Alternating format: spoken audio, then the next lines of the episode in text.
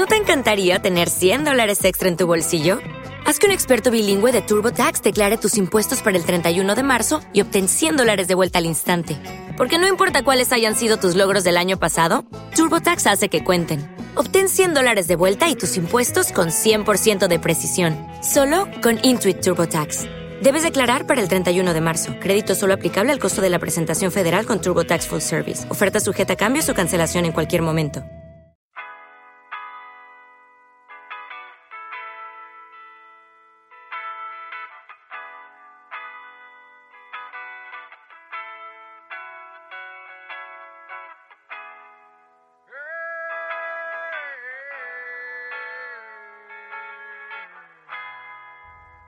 Solo para tu culete. Hojas vacías y arcillas sin moldear. Ante mí tendías como ella alguna vez. Y 10 a meta quedan justos, ¿eh? Estamos aquí grabando un podcast estival de mecenas, ¿eh? Sí, señor. Esa buena gente.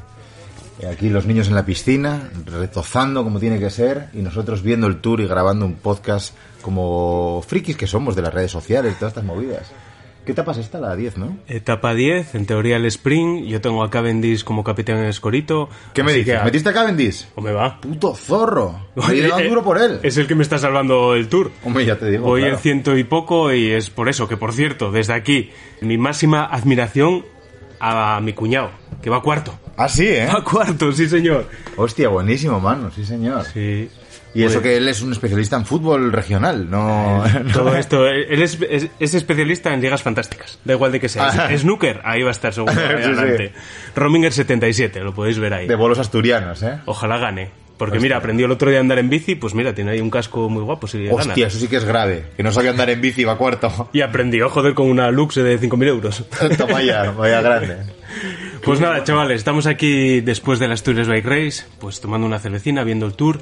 Jorge, ¿cómo tienes tu cuerpo? Estoy muy preocupado Bueno, por ti. bien, la verdad que todo funciona bien. Me cuesta mucho levantarme por las mañanas, pero yo creo que no es nada nuevo. ¿eh? Me parece que esto ya venía de serie. Noto mucho cansancio, pero claro, fueron 15 horas en 3 días, ¿no? 14 hicimos o por ahí.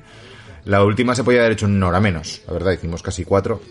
Pero bueno, tuvisteis a bien esperarme porque yo sabía que sois de corazón noble. Y, y la verdad que fui mendigando la de Dios. Pero bueno, oye, Yo- aquello lo hicimos mal que bien y tal. Y oye, martes hace sol. Estamos está. tomando el sol en la piscina, tomando cervezas. La- La, vida sigue. La bici es maravillosa porque lo pasas muy mal, hay momentos en los que lo pasas súper mal encima de ella, pero cuando llegas a meta o cuando acabas y te bajas, dices tú, hostia, qué bien, quiero más.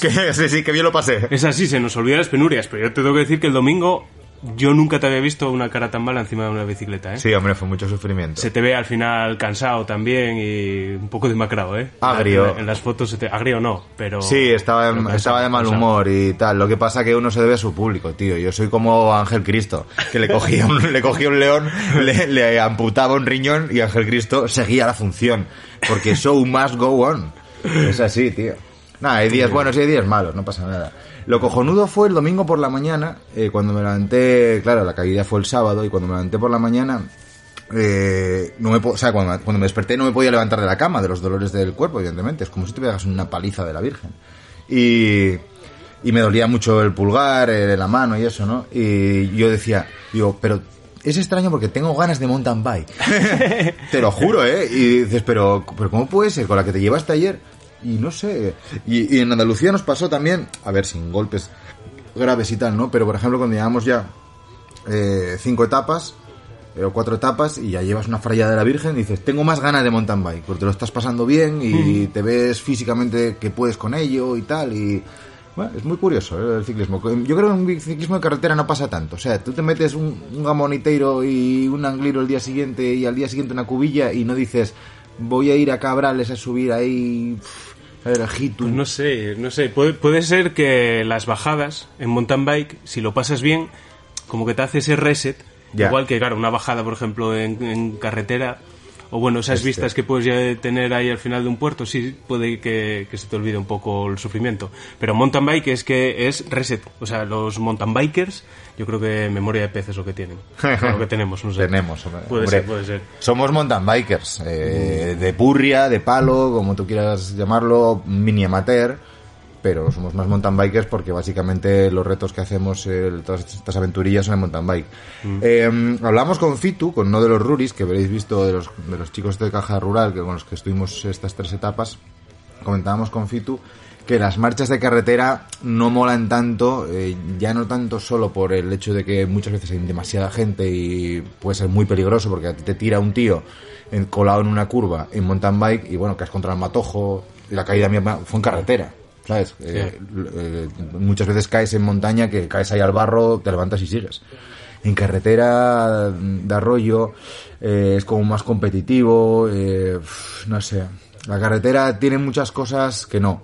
Tiene muchas cosas que sí, pero desde luego ir subiendo un puerto ahí como Tourmalet decía que es, que es una recta imposible, pues bueno, sí, Ahí- lo subí, pero dije, La historia en estas carreras, sobre todo el, el nivel en el que nosotros nos movemos, es que en carreras o marchas parece que hay menos compañerismo.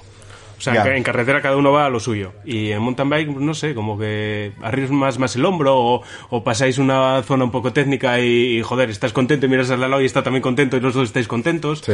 No es aquí un medirse la polla, ¿no? De decir, Sí. mira cómo, cuántos vatios El el vatio Mira kilo. qué rápido subo este repecho. Claro, claro, el vatio Es kilo. otro rollo. Joder, y además la importa mucho la técnica eh, y se valora. Eh, un tío con barriga, eh, pero que está de hacer mountain bike de años y tal, te llega una trialera para arriba, en un rock garden esos imposibles, y coge y te lo sube en tu puta cara, y tú que pesas 63 kilos y mides un 80, no pudiste, y te callas la boca y te quitas el sombrero. Y le aplaudes ahí. Le aplaudes. Sí. En carretera es todo vatio kilo. Al Sí, final, sí, sí. eh, es vale, es entrenamiento, tienes que estar fuerte y eso, pero al final todo se reduce a, pues eso, a potencia y a, a lo que peses. Yo el otro día en el Naranco, igual no le dije a 10 tíos que me iba a tatuar su cara cuando acabase la carrera, de lo que me flipó cómo habían pasado algún pedrol o lo que sea. Sí, sí, hombre, había, había gente que sabía lo que hacía, ¿eh? Ahí estaban los de Cangas, ¿eh? Estos Master 50, que Yo no los vi en carrera, ¿eh?